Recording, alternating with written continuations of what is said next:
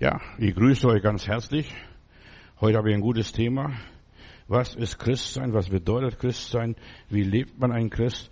Ich behandle ja die ganze Woche schon äh, das christliche Leben. Was ist das christliche Leben? Wie lebt man nach dem Evangelium? Der zweite Mann, gestern habe ich Josef betrachtet.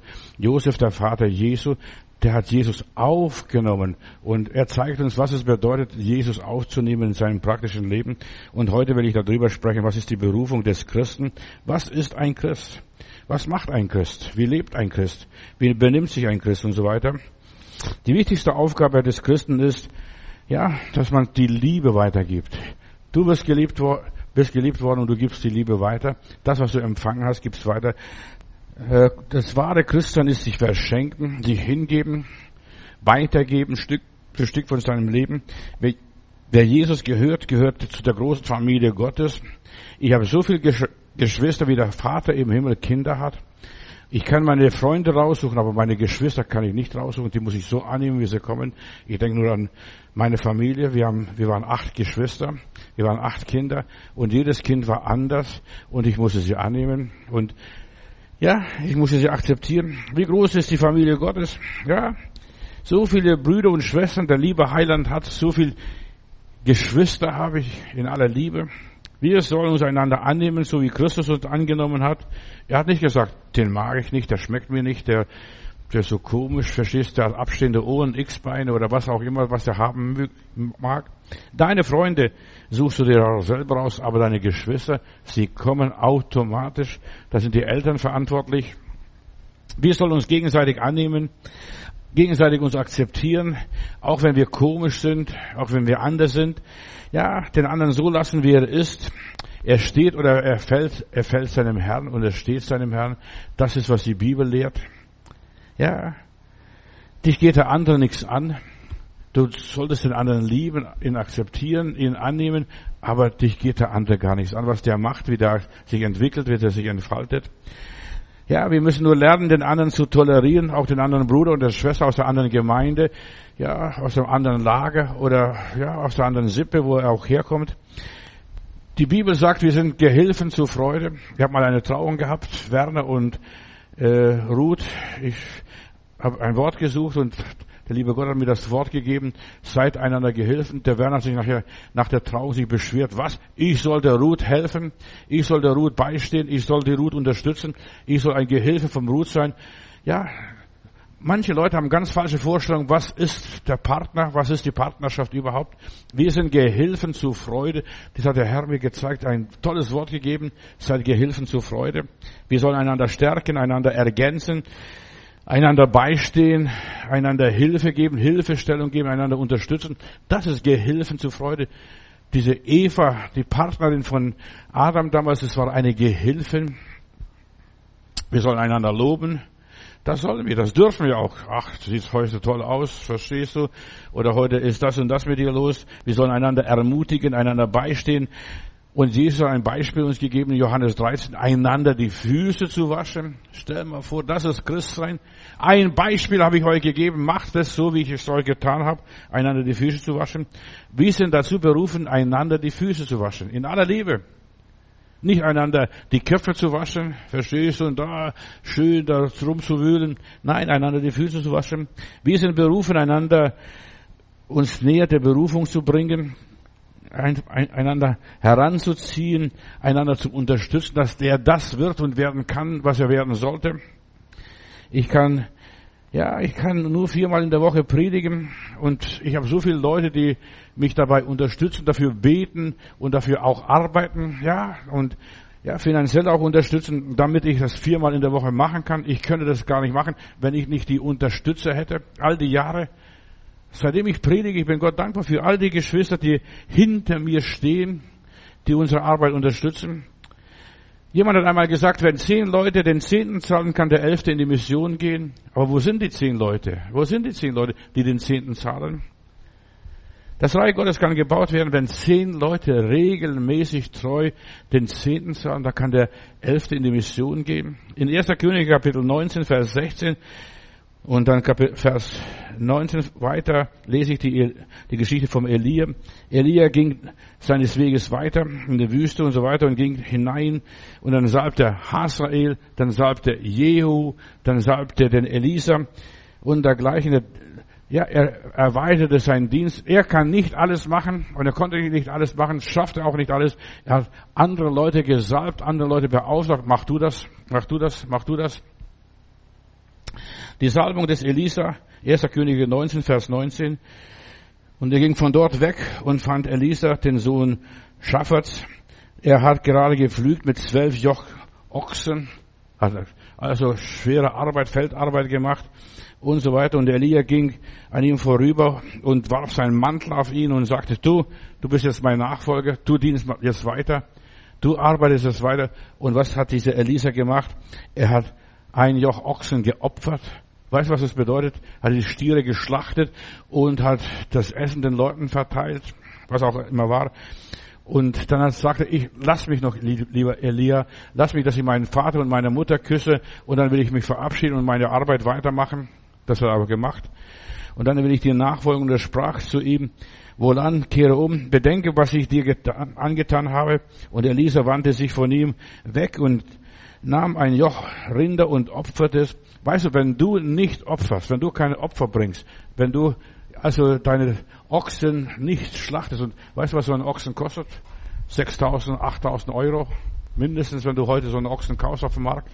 Und das hat er geopfert und hat das Essen verteilt und folgte dem Elia danach. Er diente weiter. Er hat seine Ochsen geopfert. Leute, die nichts opfern, können auch nicht richtig dienen. Nur Leute, die was geopfert haben, die was gegeben haben, was sich eingesetzt haben. Der Schweinebauer hat seine Schweine den Abhang runtergestürzt, der hat die Schweine geopfert und ist wahrscheinlich Jesus nachgefolgt und Jesus weitergedient. War ganz normal. Und folgte dem Heiland nach. Dein Opfer prägt dein Leben. Dein Opfer zementiert dein Leben für die Ewigkeit her. Er schreibt das fest für die Ewigkeit. Mach dein Leben unveränderlich, beständig, feststehen, gleich bleiben, was du mal geopfert hast. Und die meisten Leute, die haben gar nichts geopfert, sie haben gar nichts getan. Die kommen nur in der Versammlung, strecken die Hände oder beide Hände manchmal hoch oder gar keine Hände mal hoch, was auch immer ist. Opfer prägt dein Leben. Ohne Opfer kein bleibender Segen. Das habe ich so oft erlebt in meinem Leben. Du wirst vergessen, wenn du kein Opfer bringst, aber du bleibst unvergessen, sobald du Opfer bringst, erstmal zuerst mal dir selbst gegenüber, Gott gegenüber und dann den anderen Leuten, ja, der hat zwei Ochsen geopfert. Was hast du geopfert in deinem Leben schon für Jesus? Was hast du aufgegeben zur Ehre Gottes? Was hast du ins Reich Gottes ein, reingebracht? Deine Opfer folgen dir nach in der Ewigkeit. Siehe Maria Magdalena, sie hat Jesu Füße gesalbt und dann sagt der Heiland, was sie an mir getan hat, das wird überall, wo das Evangelium gepredigt wird, von ihr erwähnt und erzählt. Sie hat mich zu Christus, zu Messias gesagt. Jesus hat keine andere Salbung gehabt als die Salbung von Maria Magdalena. Sie hat ein großes Werk an mir getan und wo überall das Evangelium gepredigt wird, wird ihr erwähnt werden. In Galater Kapitel 5, Vers 1 Vers 13 nachher bis 18 weiter. Zur Freiheit hat uns Christus befreit und berufen. Und nun steht es fest, ich kann es opfern. Und in dem Augenblick, wo ich etwas opfere, ich gebe meinen Beruf her, ich gebe mein Geld her, ich gebe das her, ich gebe das her zur Ehre Gottes und Gott segnet mich und bestätigt mich. Ihr aber, meine Brüder und Schwestern, ihr seid zur Freiheit berufen, hat hier Paulus geschrieben.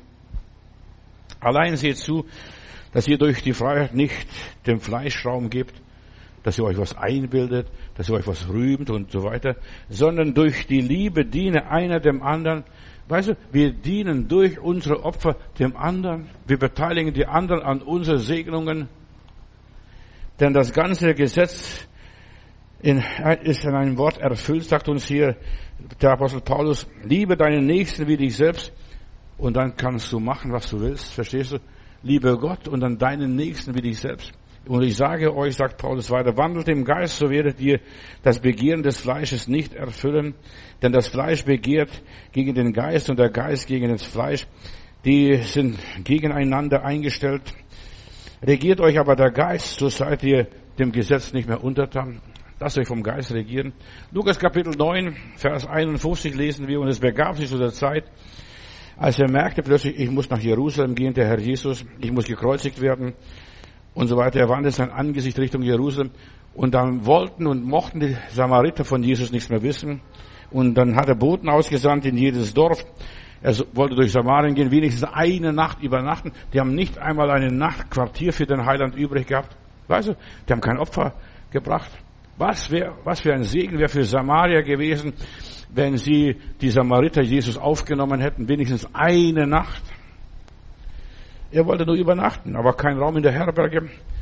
Das war ein Fluch über das Leben Jesu. Es war schon von Anfang an, ganz am Anfang in Bethlehem, es war kein Raum in der Herberge und er hat nie einen Raum gehabt, nirgendwo.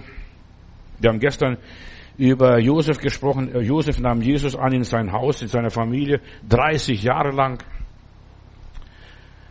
Philipp Spitter aus dem 19. Jahrhundert, ein Pastor, ein Weggefährter von Heinrich Heine, der wirkt in der Hannoverer Gegend hier, kam aus der Erweckungsbewegung und als er in Lüne, bei Lüneburg wirkte, entstand das schöne Lied, O selig Haus, O selig Haus, O selig Haus, wo man dich aufgenommen, du wahrer Seelenfreund, Herr Jesus Christus, O selig Haus.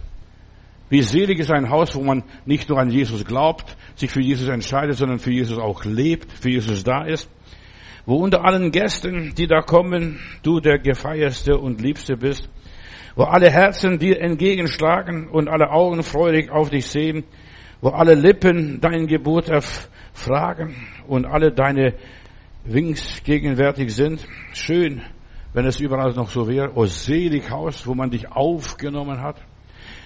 Weißt du, viele nehmen Jesus in Herzen auf, aber nicht in ihre Häuser. Sie bringen ihn nicht nach Hause. Die geben keinen Raum zu Hause. Die leben zu Hause genauso weiter wie bisher. Weißt du, da hat sich nicht groß verändert. Wo selig Haus, ja, wo selig Haus. Wo Jesus Herberge bekommt, wo Jesus Platz bekommt, wo Jesus willkommen ist, wo Jesus sagt, wo man zu Jesus sagt, fühl dich zu Hause. Wo selig Haus, wo Mann und Weib in einer, in deiner Liebe eines Geistes sind, als beide ja, eines Heils gewürdigt, keine im Glaubensgrunde anders ist gesinnt, wo beide unzertrennbar an dir hangen. O selig Haus, wo Mann und Frau den gleichen Weg gehen, den gleichen Heiland dienen, in Lieb und Leid, Gemach und Ungemacht, und nur bei dir zu bleiben, stets verlangen, an jedem guten wie an bösen Tagen, in jedem guten bösen Tag, wo selig Haus, wo man miteinander zusammenhält, zusammensteht, egal, wir haben das Gute vom lieben Gott empfangen, wir nehmen auch das Schlechte hin, wir machen da kein Theater. O selig Haus, wo man die Kleinen mit den Händen des Gebets ans Herz dir legen, du Freud, Freund der Kinder, der ist sie als die Seinen mit mehr als Mutterliebe hegen und pflegen. O selig Haus, wo man die Kinder annimmt, wie die Gott gibt, auch behinderte Kinder, auch kranke Kinder, egal welche Kinder. Und mit den Kindern Hausandacht macht. Ich werde nie vergessen, meine Mutter, ich war schon lange weg von zu Hause, aber meine Mutter, wenn ich manchmal nach Hause kam, da knieten die Kinder der Reihe nach und meine Mutter hat einem nach dem anderen die Hände aufgelegt, Schulranzen mit dem, ja, die waren auf, auf dem Puckel und sie für die Kinder gebeten. Lieber Heiland, gib dir Maria, gib dem Georg, gib dem Heinz, gib dem Hans und gib dem Siegfried und was weiß ich, gib dem Günther guten Tag und hilf ihnen in der Schule. Ja, einfach der Gnade Gottes anbefohlen. O selig Haus. Ja, o selig Haus, wo du die Freude teilst, wo man bei kleiner Freude dein Ver nicht vergisst. O selig Haus, wo du die Wunden heilst und aller Arzt und aller Tröster bist, die du mit diesen meinen Kindern, verstehst o selig Haus, wo die Mutter für die Kinder betet, für den Mann betet, wenn er in der Arbeit geht, auch wenn er arbeitslos ist vielleicht, o lieber Gott, stärke meinen Mann, stärke meine Frau, segne sie, o selig Haus. Die Samariter waren ein Mischvolk, ja, und die waren keine seligen Häuser, verstehst du? Die haben Jesus nicht aufgenommen, wie sie hätten aufnehmen sollen. O selig Haus. Ja, es ist so, so wichtig, dass wir Jesus aufnehmen. Und die Jünger, als sie dann in Samaria waren, die haben sich aufgeregt. Der Jakobus sagt, sollen wir Feuer vom Himmel holen und euch die ganzen Samariter verbrennen? Dann sagt der Heiland, lass sie, lass sie, lass sie, lass sie, lass sie, lass sie. Behindere sie nicht, lass sie. Und sie gingen in ein anderes Dorf und sie suchten weiter Quartier für Jesus. Und wenn sie kein Quartier gefunden haben, damals in Palästina kann man auch unter einem Baum schlafen, irgendwo in einer Höhle. Und als sie auf dem Weg waren, da kam einer und sagte, Meister, ich will dir folgen. Und Jesus hat ihm gesagt, hier, wenn ich so lese, die Füchse haben Gruben, die Vögel haben Nester unter dem Himmel, Himmel aber des Menschen so hat nicht einmal einen Platz, wo er sein Haupt hinlege. Willst du mir noch nachfolgen? Wenn du nicht in einem Hotel, First Class Hotel hier beim Adlon aufgenommen wirst, ja, folge mir nach. Und dann kam der andere und so weiter. Ich möchte noch dem Vater, mich von meinem Vater verabschieden. Hat der Heiland gesagt, lass die Toten ihre Toten begraben. Du komm und folge mir nach. Wir müssen radikal werden und dem Heiland nachfolgen. Und dann sagt der Heiland weiter, wer die Hand an den Flug zieht und zieht zurück, der ist nicht geschickt für mein, für das Reich Gottes. Hier geht es um die Nachfolge, wenn wir so weiterlesen. Was ist das Christsein, die Berufung des Christen? Nachfolge, die Hand an den Flug legen und so lang flügen, bis das, der Acker, das Tagwerk vollendet ist. Wer zurückzieht, ist nicht geschickt für das Reich Gottes. Mit der Bekehrung haben wir eine wichtige Entscheidung getroffen und die, Be die Bekehrung, die Taufe oder was auch immer ist, hat eine Konsequenz. Die meisten Leute beachten das gar nicht. Sie denken, ich bin getauft, Tropfen Wasser oder bisschen Wasser, verstehst du, das reicht schon aus. Nein, wir brauchen eine totale Hingabe an den Heiland. Bis zuletzt. Bis zuletzt. Das erfordert sehr viel Mut und sehr viel Hingabe. Ich habe so viele Leute getauft, aber ich frage mich oftmals, wo sind die Leute? Verstehst du? Gut, nicht alle waren von Berlin. Aber wo sind die ganzen Berliner, die Jesus angenommen haben, die mal die Hand gestreckt haben, die ganz groß da sich Gott ergeben haben? Wo sind die ganzen Leute? Folgen sie immer noch Jesus nach? Wir sind berufen, Gott und die Menschen zu lieben und unseren Nächsten wie uns selbst, da sind wir berufen. Aber sobald, ja, der passt mir nicht, der gefällt mir nicht. Der ist so komisch. Ich kann nur die lieben, die mir sympathisch sind, hat mal einer gesagt, als ich ganz frisch zur Gemeinde kam. Was du nicht willst, dass man dir antut, dass du auch niemand anderen an. Du möchtest angenommen werden, du möchtest akzeptiert werden. Ich möchte hier, ein paar Wahrheiten predigen, die, mag, die mögen dich vielleicht schockieren. Ja, das habe ich nicht gedacht. Ich möchte nur den Heiland lieben. Wenn du den Heiland liebst, muss er alle seine Geschwister, seine Freunde lieben. Oder du hast das Evangelium nicht verstanden. Und so viele Kinder wie der Vater im Himmel hat, so viele Brüder und Schwestern hast du, die musst du akzeptieren, auch wenn sie komisch sind, auch wenn sie dir unsympathisch sind. Was du nicht willst, dass man dir nicht tut, dass du auch jemand anders an. Willst du gut behandelt werden, so behandle auch andere gut. Da ist irgendwo in Russland wird eine Geschichte, eine Legende, ein Märchen erzählt. Da sind nur noch ein paar Mönche, glaube ich, drei Mönche übrig in einem Kloster und die überlegen sich, was machen wir mit dem Kloster, wie geht mit unserem Kloster weiter. Dann schicken sie zu einem Weisen irgendwo weiter in der weite Ferne. Die wussten, da ist ein Weiser, der sagt uns immer die Wahrheit. Und dann schicken sie den Weisen dort, die, ein Bruder oder zu zweit, schicken da dorthin. Einer bleibt zu Hause, passt auf das Kloster auf. Und da sie den Weisen da finden, fragt, fragen sie, Meister, was müssen wir tun? Wie geht's mit unserem Kloster weiter? Müssen wir das Kloster aufgeben? Und dann hat der Meister gesagt, einer unter euch ist der Messias. Und dann gingen, nach, gingen sie nach Hause und haben dann erzählt dem einen, der zu Hause blieb, was hat der Meister euch gesagt? Ja, einer unter uns ist ein Messias unter uns drei. Einer ist ein Messias. Und dann haben sie einander behandelt wie Heilige, denn die wussten nicht, welcher von den drei jetzt der Messias ist. Und genauso sollten wir auch unsere Brüder und Schwestern behandeln. Einer unter uns ist ein Messias, ein Heiland, ein Gott oder was auch immer ist, ein Messias. Und wir sollen einander so behandeln, auf Händen tragen zuvorkommen, der könnte ein Messias sein. Willst du gut behandelt werden, so behandelt dann auch andere gut. Ja, sie können ein Messias sein. Dir wird nicht besser gehen, als du den anderen zufügst oder den anderen zuführst, andere behandelst. So wie du andere behandelst, so wirst du behandelt, Bruder, Schwester. Wenn du den anderen nicht vergibst, wird auch dir nicht vergeben, steht in meiner Bibel schon im Vater unser. Wenn du andere verdammst und richtest, wirst auch du verdammt und gerichtet und wundere dich nicht, dass die dich alle verdammen, dich alle anspucken, dir alle aus dem Weg gehen. Ja, die behandeln dich nicht anders, als wenn du, wie du andere behandelst. Wenn du den anderen aus dem Weg gehst, dann gehen sie auch dir aus dem Weg. Man, die wollen auch mit dir nichts zu tun haben. Wenn du andere nicht magst, die mögen dich auch nicht.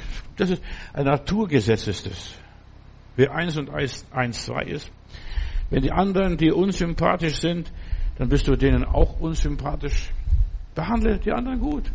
Behandle die anderen wie einen Messias. Das ist Christus, der Gesalbte, der von Gott Gesandte. Ich will dir hier helfen, dass du selbst draufkommst auf deine Pro und deine Probleme löst durch die Hilfe Gottes. Ja, deine Probleme liegen allein bei dir selbst, bei niemand anders. Ja, sie liegen ja, bei dir selbst, an deinen Verletzungen, an deiner Unversöhnlichkeit, an deiner Herzenshärtigkeit, sie liegen an deiner Ignoranz, an deiner Sturheit. Wenn du stur bist, sind die anderen auch stur. Mit dir wollen wir nichts zu tun haben. Rutsch mit dem Buckel runter. Ja, und so leben die Leute in deiner Umgebung. Ja, Starkköpfigkeit und Bockigkeit und so weiter werden dich genauso verfolgen, genauso wie du andere behandelst. Wenn du auf andere neidisch und eifersüchtig bist, werden sie auch dich neidisch und eifersüchtig sein, was auch immer ist. Wenn du anderen nichts gönnst, werden sie dir auch nichts gönnen. Wenn du, ja, wenn du andere kritisierst, wirst selbst kritisiert. Was willst du? Du bekommst genau das, was du verdienst. So wie man in den Wald hineinruft, so halt es aus dem Wald wieder raus. Die Bibel sagt uns, wir sind zur Freiheit berufen. Die Berufung des Christen. Was ist das Leben? Hör mir gut zu. Weißt du überhaupt, was das ist? Die Berufung des Christen, die Freiheit des Christen wahrscheinlich nicht. Freiheit ist, dass wir dir loslassen, die wir gebunden haben, steht einmal in der Bibel. Dann nützt das ganze Fasten nicht. Weißt du, in der Bibel heißt, lass los, die du gebunden hast, und dann fang an zu fasten und zu beten und zu opfern und Gutes zu tun. Lass los, die du gebunden hast. Und wie viele Leute haben wieder festgebunden? Nein, der ist schuldig an mir geworden. Lass los, die dich beleidigt haben, die dich benachteiligt haben, die dich verletzt haben, die negativ über dich geredet haben. Lass los, die dir Probleme gemacht haben. Das ist eine ganze Menge, was du noch zu tun hast, die loszulassen. Verstehst du, in die Freiheit zu schicken. Jesus sagt, wer nicht absagt allem, was er hat, der kann nicht mein Jünger sein. Lass los, die du gebunden hast. Manchmal sagt man, der hasst, der hat was gegen mich. Lass los. All die Leute, die was gegen dich haben, lass los. Danke Gott, dass du mit ihm nicht so weitläufig verwandt bist. Aber das ist ein Bruder, eine Schwester von dir. Gehört zur Familie Gottes. Wenn wir zu Jesus gekommen sind, da sind wir nicht mehr unbedarft. Da ist alles vergeben, alles vergessen, alles vergangen, alles vorbei. Der Herr hat mir vergeben. Ich kann großzügig sein. Die meisten Leute können nicht großzügig sein. Sie sind kleinkarierte, sie sind Spießbürger. Kleinkarierte Spießbürger. Aber dabei leben wir alle von der Gnade Gottes, meine Geschwister, von dem Erbarmen, von der Erbarmung Gottes. Erbarmen, was ist das überhaupt? Weißt du überhaupt, was Erbarmen ist? Ein Lied aus dem 18. Jahrhundert von Friedrich Hiller aus dem schwäbischen Pietismus. Mir ist Erbarmung widerfahren, Erbarmung, der ich nicht wert. Das zähle ich zu den Wunderbaren. Mein stolzes Herz hat's nie begehrt. Nun weiß ich das und bin erfreut und rühme die Barmherzigkeit. Halleluja, rühme die Barmherzigkeit. Ich hatte nichts als Zorn verdient und soll bei Gott in Gnaden sein. Gott hat mich mit seinem Selbst versöhnet und macht durchs Blut des Sohnes mich rein. Wo kam das her? Warum es geschieht? Erbarmung ist und weiter nichts. Werde barmherzig, werde großzügig, erbarm dich der Leute. Vater, vergib ihnen, denn sie wissen nicht, was sie tun. Betrachte alle Leute in deiner Umgebung wie doof. Entschuldigung, dass ich das sage. Ja, als ich in Turin, in Italien mal war, und ich habe überall gesehen, da passieren lauter Unfälle und das sind meistens nur Deutsche beteiligt. Und dann habe ich einen Taxifahrer gefragt, können Sie mir sagen, warum die Ausländer Unfall bauen und warum die Italiener keinen Unfall bauen? Ja, dann sagte mir der Taxifahrer, wir haben gelernt in der Fahrschule, alle anderen Autofahrer wie Idioten zu betrachten, wie nichts können, verstehst du? Und nur wir sind richtig und wir schauen nicht nach links und nicht nach rechts und nicht nach hinten, wir schauen nur nach vorne. Und das ist, wie wir vorwärts kommen, wenn wir nur nach vorne schauen, alle miteinander. Weiter von diesem Lied von dem Bruder hier. Das muss ich dir, mein Gott, bekennen. Das rühme ich, wenn ein Mensch mich fragt. Ich kann nur Erbarmung nennen. So ist mein ganzes Herz gesagt.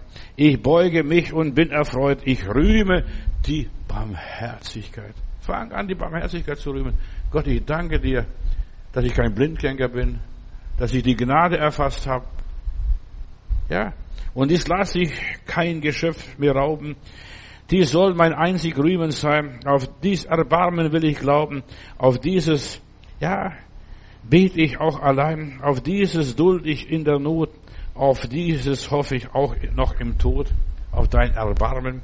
Gott, der du reich bist an Erbarmen, reiß dein Erbarmen nicht von mir und führe durch den Tod mich Armen, durch meines Heilands Tod zu dir.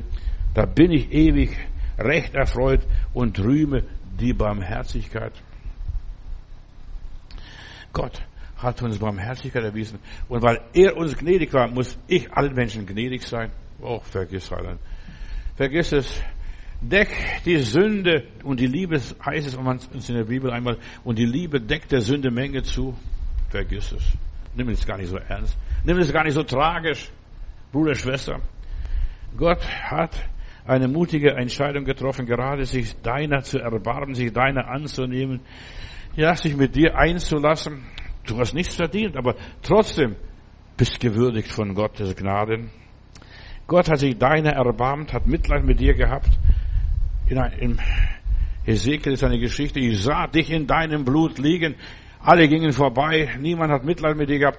Und dann habe ich dich angenommen, ich habe dich reingemacht, ich habe dich gewaschen, deine Wunden verbunden, dich geheilt. So wie der barmherzige Samariter. Ich habe mich deiner angenommen. Die anderen sind alle beten gegangen, die anderen sind alle in Versammlung gegangen. Die Berufung des Christen, was ist es? Erbarmen.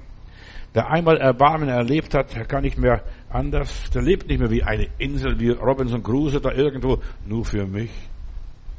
Nein, der lebt auch für den anderen da. Gerettet sein bringt Rettersinn. Der Gerettete rettet andere Schiffsbrüchige, holt sie ans Land, gibt ihnen eine Herberge, der nutzt seine Freiheit, andere zu lieben, auch wenn sie nicht so liebenswürdig sind, auch wenn sie nicht so sympathisch sind, auch wenn sie komisch sind. Wie viele komische Brüder und Schwestern haben wir in den Gemeinden hin und her? Und wir müssen einander lieben, die Schwachen tragen, so steht es in der Bibel, in der Heiligen Schrift. Der Gerettete lebt nicht mehr für sich selbst. Der Gerettete stellt sich in Dienst Gottes für die anderen. Ich bin für meine Geschwister da. Ich musste für meinen kleinen Bruder da sein, obwohl der, ja, wir sind 18 Jahre auseinander, verstehst du? Der scheißt noch in die Windeln und pinkelt noch, verstehst du, und brüllt und schreit und macht Krach und ich muss ihm die Schuppenflasche geben. Ja. Verstehst du? Eigentlich sollte er selber auf die Beine stehen, verstehst du? Heute hat er fünf Kinder und die sind schon alle verheiratet zum Teil. Aber, aber damals, verstehst du? Und wir müssen alle klein anfangen und einander dienen mit der Liebe Gottes. Pass auf den Siegfried auf, so hieß mein jüngster Bruder, pass auf ihn auf, verstehst? Ich muss auf ihn aufpassen. Und wir müssen aufeinander aufpassen, dass nichts Schlimmes passiert, dass er nicht aus dem Bettchen fällt oder was auch sonst ist, verstehst du? Aufeinander an, aufpassen. Wir haben eine Verantwortung für unsere Brüder und Schwestern. Das ist unsere Berufung, Brüder und, und Schwestern, dass wir aufeinander aufpassen. Wie oft weil meine Mutter, weil mein Vater aus dem Haus gingen, woanders, verstehst du, wie oft muss ich aufpassen, ja, dass da nichts Dummes passiert, verstehst du, dass ich nichts Blödes machen. Und kleine Kinder machen Dummheiten, verstehst du, dafür sind sie da. Aus den Dummheiten, aus den Fehlern lernt man. Wir haben die Freiheit, ja, und wir sollen diese Freiheit gebrauchen zu Liebe, zu Güte, zu Barmherzigkeit. Es gibt keine Planeten oder Satelliten, die nur um sich selber drehen, verstehst du? Nein, wir sind füreinander da, wir sind voneinander abhängig. Jedes, jeder Planet, jeder Satellit ist füreinander abhängig. Der dreht sich nicht nur um sich selber. Gott hat uns in die Menschheit hineingestellt. Wir sollen allen Menschen dienen. Gott will, dass allen Menschen geholfen werde und dass sie alle zur Erkenntnis der Wahrheit kommen. Allen Menschen, auch die, die uns unsympathisch sind. Ach, was glaubt wie viele Menschen ich in meinem Leben gehabt habe, die mir unsympathisch waren? Ich habe zuerst mal den Bruder nicht verstanden. Ich kann nur die lieben, die mir sympathisch sind. Ich habe zuerst so viele Gedanken gemacht über diesen Bruder. Ei hieß er mit Y. Ei, verstehst du? Äh, dass er, als er sagte, damals in der Brüdergemeinde, ich kann nur die lieben, die mir sympathisch sind. Die Menschheit ist der Ort der Begegnung, des Teilens und des Mitteilens, wo wir einander annehmen, auch die Unsympathischen. Und ich muss euch ehrlich sagen, die Unsympathischen haben mir mehr gedient und mehr geholfen als die Sympathischen. Könnt glauben, was ihr wollt? In der Familie, hier lernen wir zu lieben, aufeinander zuzugehen, einander anzunehmen, füreinander da zu sein. Im Volk Gottes, damals in Israel, in der Familie Jakobs, da gab es von vier verschiedenen Frauen die Kinder, verstehst? Jedes Kind hat bald eine andere Mutter gehabt. Aber einen Vater. Und wir haben auch miteinander andere Mütter, andere Beziehungen, andere Kontakte und jede Mutter sagt, mein Sohn, das macht er nicht, verstehst? Du hast einen Vater. Lass dich von deiner Mutter nicht aufhetzen, von deiner Gemeinde, von deiner Kirche, von deiner Religion, was auch immer sein mag. In der Familie das ist der erste Ort, wo wir Brüder und Schwestern werden. Bruder. Hast du schon mal drüber nachgedacht? Ich weiß, was es ist, acht Geschwister zu haben oder sieben Geschwister zu haben. Ja, die sind da.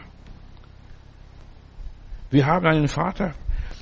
Heutzutage ist Patchwork-Familie fast in. Ja, der Vater ist das Verbindende. Wir gehören zu einer Sippe, zu einer Familie. Wir alle sind vom Vater geliebt. Wir sind irgendwie mit dem Vater verbunden, auch wenn wir eine andere Mutter haben. Und hier lernen wir, aufeinander zuzugehen. Ja, hier haben wir einen Vater und das ist unsere Realität, da müssen wir uns stellen. Mein Bruder ist auch ein Kind von meinem Vater. Auch wenn er komisch ist, auch wenn eine andere Mutter hat, auch wenn die mich nicht mag. Was würdest du ohne deine Familie machen, ohne deinen Vater, deine Mutter? Was würdest, wer würde dich verteidigen? Wer würde dir helfen? Wer würde dir beistehen? Denk drüber nach. Wer sind die Deinigen? Petrus, als er aus dem Gefängnis rauskam, er ging zu den ihrigen. Ja, wer sind die Deinigen? Heute ist die Liebe bei den meisten Menschen erkaltet. Die Leute haben keine Ahnung, was Liebe ist, was Bruder, Schwester ist. Heute winkt man nur so, verstehst du, Bruder, so und so weiter. Wer ist dein Bruder wirklich? Wer ist deine Schwester? Ungerechtigkeit nimmt überhand, Lieblosigkeit nimmt überhand. Der Teufel hat die Menschen vergiftet durch den Egoismus, Materialismus und den Kapitalismus, was es auch immer sein mag. Das Geld hat die Leute verdorben. Nur ich, ich, ich, ich, ich, ich. Verstehst du? Dann stöhnen sie, ich, ich, ich, ich. Den meisten Leuten fehlt der Geist des Dienens, der Geist der Gastfreundschaft. O selig Haus, wo man dich aufgenommen. Geh mal da nach diesen Gedanken. O selig Haus, auch wenn es in 19. Jahrhundert war. Wo ist die Freundlichkeit geworden, geblieben? Wo ist, sind, wo ist das Christsein geblieben? Wo ist die Berufung der Christen hingekommen? Verstehst du? Wir schimpfen über so vieles, verstehst du? Aber bei uns fängt es an, wenn wir wirklich das sein möchten, was Christus war, müssen wir vor unserer Haustür anfangen zu kehren.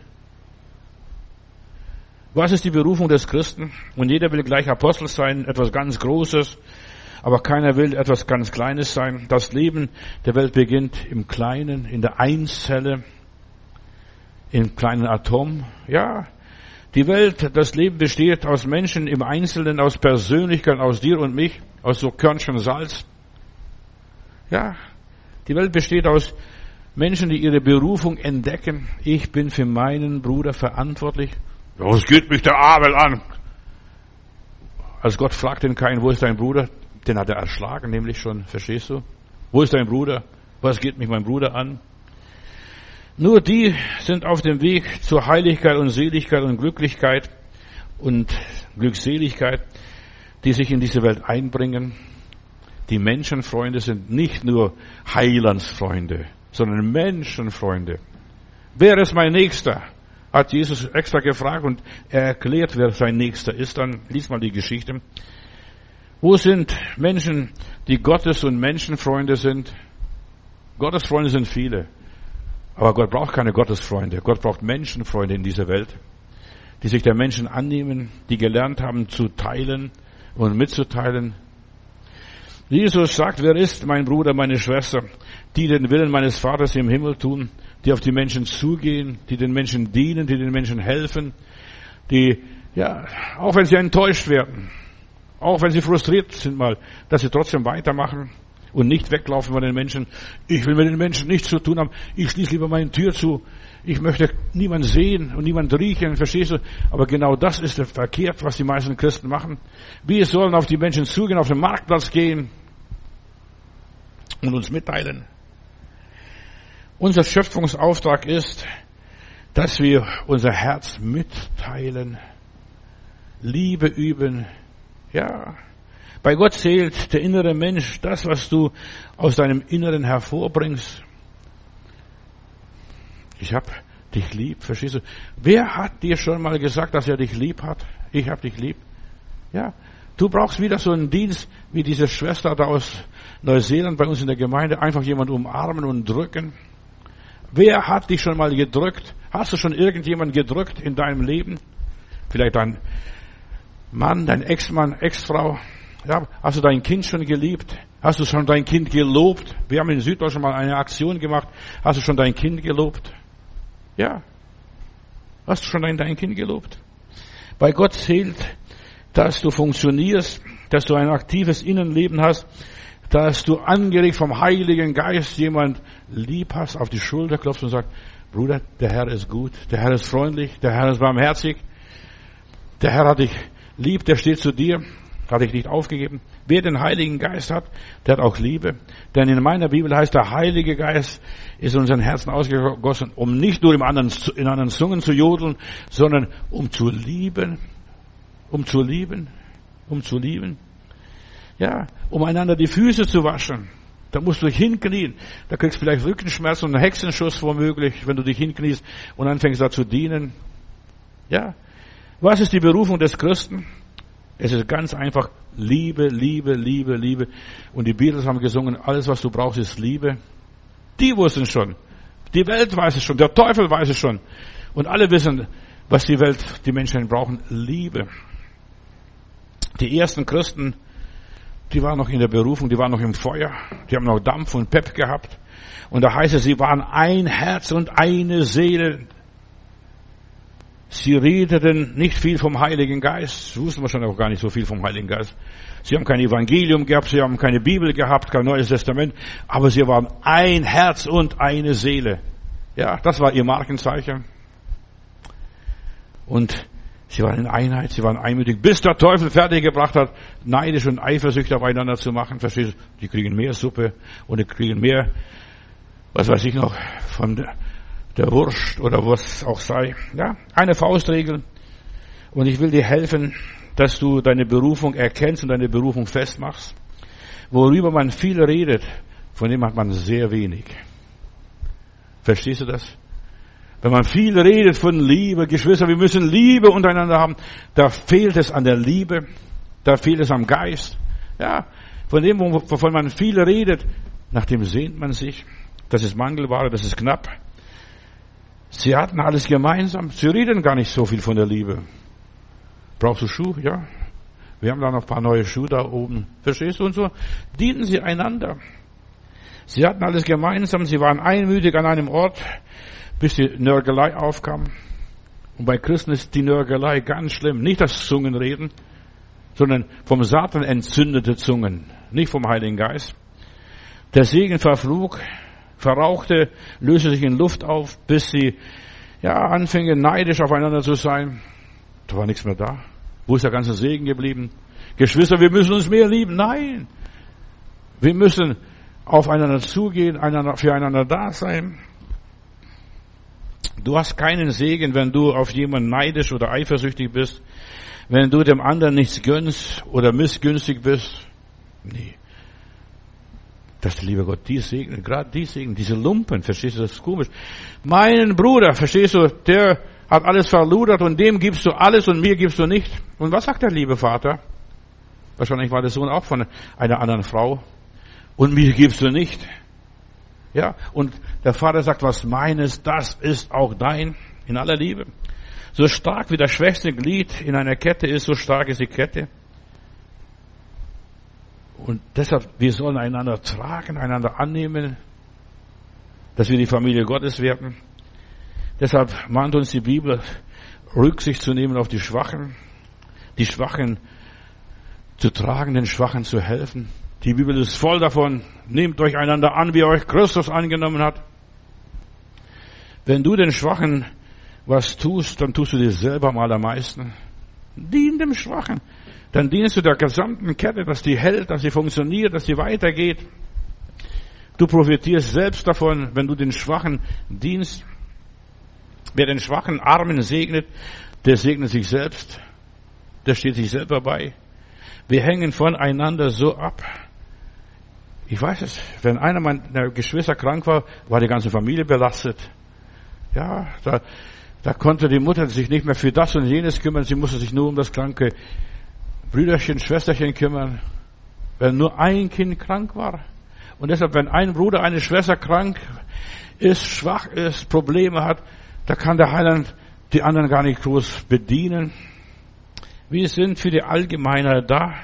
Die Gemeinde Jesu besteht aus den Familien, aus den Brüdern und Schwestern. Ja, aus Verwandtschaft, aus der Freundschaft, aus, der, aus unseren Gästen, die bei uns ein- und ausgehen, aus den Beziehungen. Guck mal, kein Gas aus Russland, wir müssen frieren wieder, verstehst du? So ist es. Wenn einer leidet, wenn einem Volk schlecht geht, wenn irgendjemand im Krieg ist, haben die anderen auch Probleme. Es werden mit reingezogen und wir haben nichts Besseres verdient. Denk drüber nach. Wir leben aus dem Austausch, aus den Erfahrungen, aus den Erlebnissen, aus den Erfolgen, aus den Segnungen. Geht's der Stadt gut, geht's auch dir gut? Geht's dem Bürgermeister gut, geht's auch dir gut? Geht's dem Bürgermeister schlecht, geht's dir auch schlecht? Ja.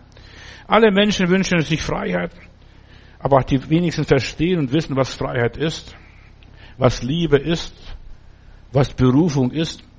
Nur gemeinsam sind wir, ja, stark. Wenn der Feind uns angreift, ich werde es nie vergessen, ich wollte eine Abkürzung mal in Schweden nehmen, da ist eine große Heere von Rindviecher und die Weiden, die sind alle zerstreut. Und ich steige über den Zaun rüber und will mit meinen Kindern die Abkürzung nehmen. Und was macht?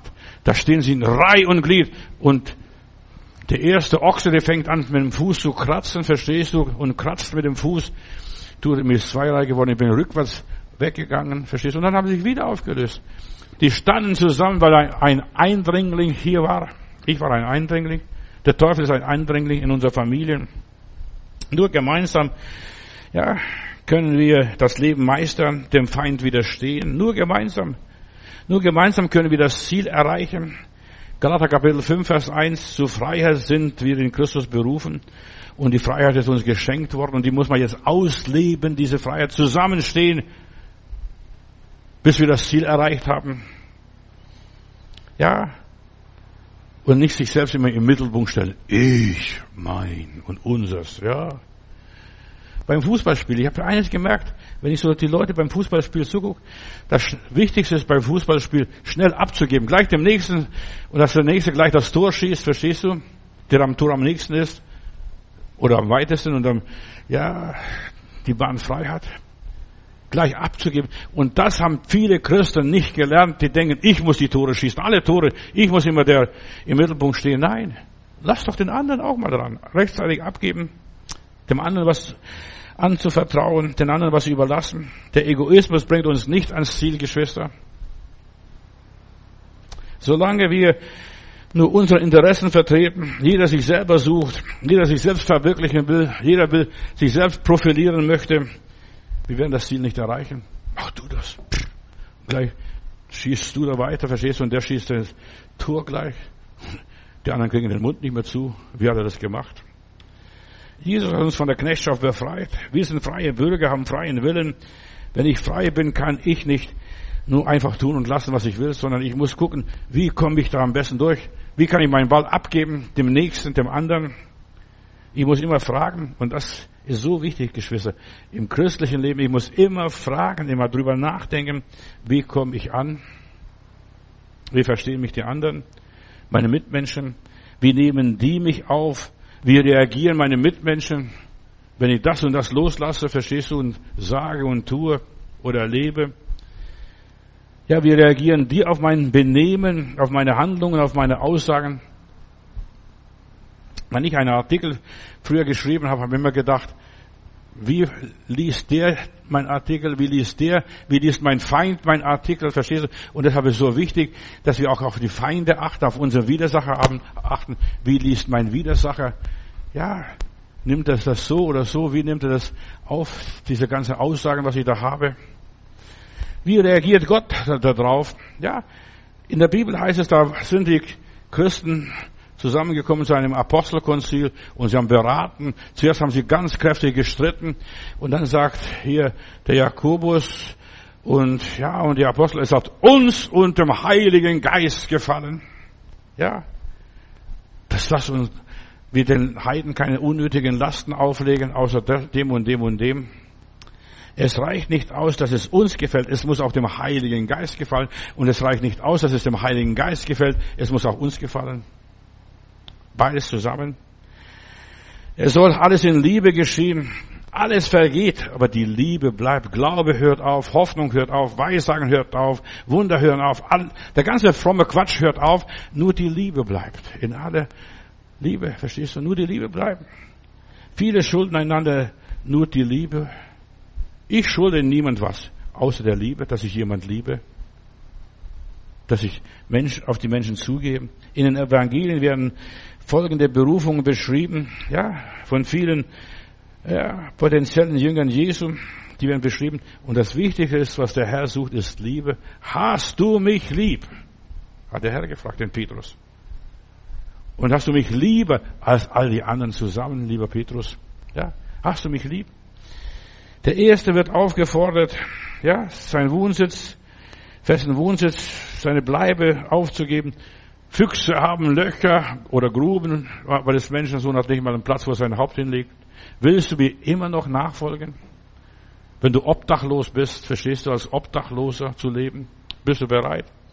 Lukas Kapitel 9, Vers 58. Er hat keinen Ort, wo er sein Haupt hinlegt. Bist du bereit, ein Obdachloser zu sein für Jesus? Jesus nachzufolgen bedeutet immer in Bewegung zu sein und zu bleiben und ja, die Höhen verkraften und die Tiefen verkraften, alles miteinander verkraften. Hier soll der Berufene das sichere Nest verlassen, die ganzen Sicherheiten, irdischen Sicherheiten verlassen und dann auf die Reise gehen. Nehmt nichts mit. Ein, nicht einmal einen Stock sollst du mitnehmen, wenn du verreist, verstehst du? Nicht nur ein paar, ein, ein paar Schuhe, was du am Leib trägst, das sollst du nur mitnehmen. Und alles andere wird der Vater im Himmel für dich sorgen, dass du es kriegst. Und du wirst gut versorgt. Wenn du dem Heiland richtig dienst, wirst du gut versorgt. Wirst nicht barfuß laufen. Der andere, der sagt, Vater oder Jesus, ich will dir nachfolgen, aber lass mich zuerst einmal meinen Vater zu beerdigen. Dann sagt der Heiland, lass die Toten, die Toten zu beerdigen, komm und folge mir nach. Die meisten wissen nicht, was dieser Vers bedeutet. Weißt du, gerade bei der Beerdigung, da kommt so viel raus. Ich werde nie vergessen, ich habe eine Beerdigung bei euch in Charlottenburg. Da sitzt der Notar da hinten und guckt ganz genau, ob das alles gesagt wird, was gesagt werden wollte, was der verstorben wollte und das jeder kriegt. Und nach der Beerdigung sitzen die einen auf der Seite und der andere auf der Seite und streiten sich, was, wer kriegt jetzt was? Und bedrängen den Notar. Nicht, ob die Beerdigung gut war, sondern den Notar. Lass die Toten ihre Toten begraben. Du aber komm und folge mir nach. Der Berufene kümmert sich nicht um das Vergängliche. Lass die Toten ihre Toten begraben.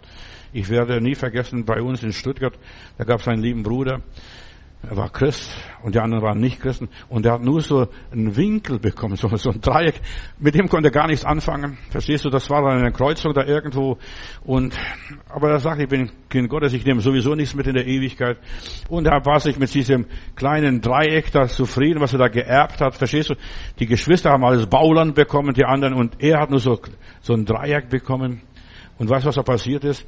Da wurde Autobahn gebaut und da hat die Stadt einen Höchstpreis dem gezahlt für sein Dreieck. Verstehst du? Dann war er aus dem Streit draußen. Und dann war er dankbar, Herr, ich bin dir froh, dass ich damit mich zufrieden gab, dass ich nicht gekämpft habe mit meinen Geschwistern. Ich hatte so einen Knatsch bekommen. Nur so ein Dreieck, da verstehst du irgendwo, was niemand haben wollte. So ein Rest von der Flurbereinigung war das sogar. Ja, schau nach vorne. Ja, hab keine Illusionen.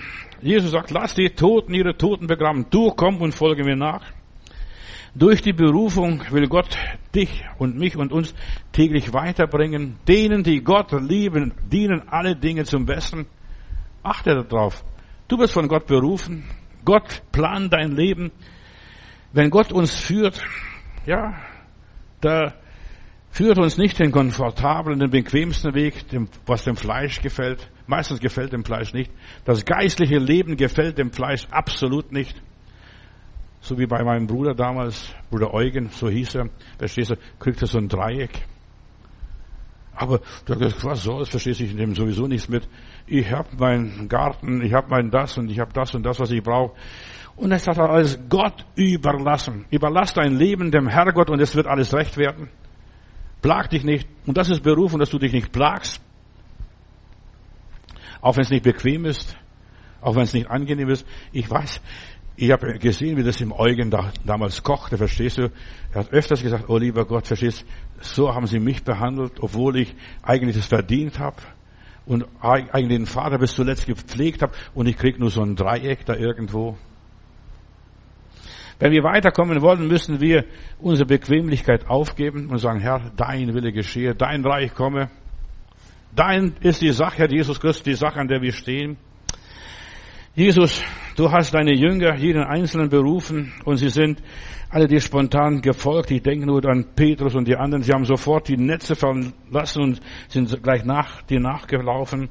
Mach auch uns so bereit, dir nachzufolgen, dass wir uns führen lassen und dass wir nicht über kleinkariert Schwierigkeiten stolpern, so wie die so Bruder Eugen, der hat gesagt, dein Wille geschehe, du wirst alles recht machen in unserem Leben. Herr, ich danke dir, dass du uns recht führst. Wir wollen einfach nur dir lieben und unsere Frieden und unsere Freude an dir nicht rauben lassen. Wir nehmen die Dinge so an aus deiner Hand, wie sie kommen. Halleluja. Und das ist die Berufung des Christen, dass wir einfach gehorsam sind und dir getreu sind und dir nachfolgen in guten wie in schlechten Tagen. Halleluja, preis Gott. Wir hören noch ein Lied, auch von Peter gesungen. Wer unter dem Schirm des Höchsten sitzt und so weiter und wohnt, der wird gesegnet sein und wohl dir. Und das ist deine Berufung, unter dem Schirm des Höchsten sind. Und während wir das Lied uns anhören, nehmen wir auch das Opfer heute Abend auf. Gott möge uns segnen. Amen.